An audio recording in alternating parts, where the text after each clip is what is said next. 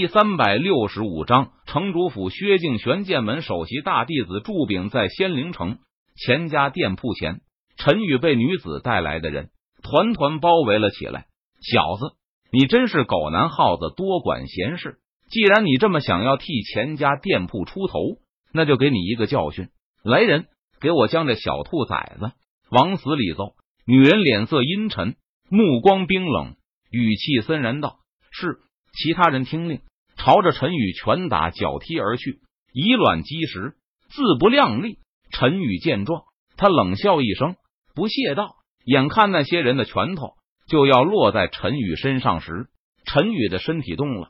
只见陈宇脚尖轻点地面，他的身体如同鬼魅般瞬间消失在了原地。下一秒钟，陈宇的身体在原地留下了一道道残影。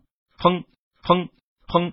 一连串沉闷的声音响起，陈宇如同秋风扫落叶般，将女子带来的人全部打倒在了地上。就凭这些人也敢对我出手，简直不知死活！陈宇脸色冰冷，他不屑道：“打人了！钱家店铺卖的东西吃死了人，居然还打人！这天底下到底有没有王法了？”女人见状，她连忙跌坐在地上，哭天喊地道：“此时！”四周围观的人也都已经反应了过来，是这名女子恶人先告状，没事找死，想要诬陷钱家店铺，因此没有一个人出声附和女人了。就在这时，仙灵城城主府的护卫来了，我们接到报告说你们这里有人卖毒灵果，结果吃死了人。现在你们所有人都跟我走一趟，接受调查。城主府的护卫。指着陈宇和钱家店铺的所有人，喝令道：“原来幕后之人，既然是你们！”钱慧娟见状，她顿时恍然大悟道：“仙灵城城主府和玄剑门势如水火，两者经常起冲突。如今对方脏脏钱家店铺，想要打击玄剑门的势力，用心可谓是非常险恶。前辈，我们绝对不能被城主府的人带走，否则……”到时候我们就是有理也说不清了。钱慧娟小声的在陈宇身边说道：“我知道了。”陈宇闻言，他点头道：“你们是以什么名义来抓我们？”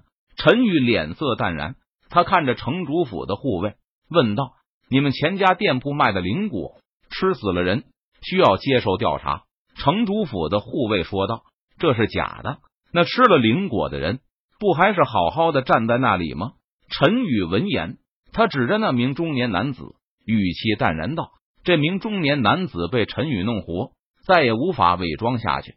我不管了，我们接到举报，就要你们回去调查。”城主府的护卫心知自己理亏，但是他们的目的根本不在于此，于是懒得废话，直接说道：“来人，给我将钱家店铺的人抓回去！”城主府护卫队长下令道：“是队长。”城主府护卫上前，想要抓拿陈宇和钱慧娟等人。陈宇和钱慧娟等人自然不会坐以待毙，立即反抗。你们没有正当理由，我们是不会跟你们走的。陈宇脸色微冷，他沉声说道：“违抗命令的后果，你们承担得起吗？”护卫队长威胁道：“哼，就算是城主来了，我们也不惧。”陈宇闻言，他冷哼一声道：“那这就由不得你了。”给我上！抓了他们！护卫队长失去耐心，他直接下令道：“是队长。”护卫队成员上前，想要抓拿陈宇等人，不讲证据，不尊重事实，直接抓人。你们对得起自己身上的这身衣服吗？陈宇见状，质问道：“城主，护卫队成员没有理会陈宇的话，他们冲了过来，想要抓拿陈宇。”陈宇见状，他脸色一沉。眼中寒芒一闪，出手了！砰砰砰！陈宇右拳挥出，直接将想要抓向自己的城主府护卫全部打倒在了地上。你你居然敢拒捕！你知不知道自己惹大事了？护卫队长见陈宇动手，他顿时大惊道：“怎么了？惹了谁？城主府吗？那又如何？”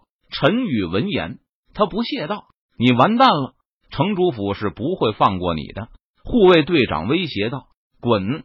陈宇呵斥道：“护卫队长知道自己不是陈宇的对手，他带着手下连忙离开城主府。人呢？怎么没把人带回来？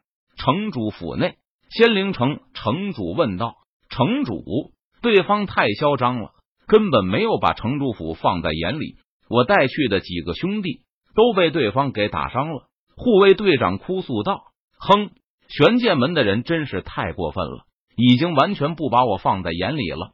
再这样下去，恐怕玄剑门才是仙灵城的城主了。”仙灵城城主发出一声冷哼，不满的说道：“薛静。”你带人去把对方给我带回来。若是敢有阻挠和反抗者，杀无赦。仙灵城城主脸色阴沉，他冷声命令道：“是城主。”薛静点头领命道：“薛静，仙灵城城主手下的一名大将，有着玄界大圆满的修为。而此时在钱家店铺，玄剑门也派人赶到。大人，城主府这是要拿我们钱家店铺开刀了。”钱慧娟对赶来的玄剑门首席大弟子祝炳忧心忡忡道：“钱老板放心，有我在，绝对不会让城主府的人把你们抓走。”祝炳闻言，他信誓旦旦的保证道：“祝炳，玄剑门首席大弟子，有着玄仙境大圆满修为。”报大师兄，城主府的薛静带人过来了。这时，玄剑门弟子会报道：“什么？”城主府居然派出了薛静，看来对方这一次是要和我们玄剑门死磕了。祝炳闻言，他脸色一沉，语气肃然道：“走，所有人都跟我去会会城主府的人。”随后，祝炳带头朝着钱家店铺外走去。我说：“区区一个钱家店铺，怎么敢违抗我城主府的命令？”原来是有玄剑门首席大弟子撑腰。祝炳，你难道要和城主府为敌吗？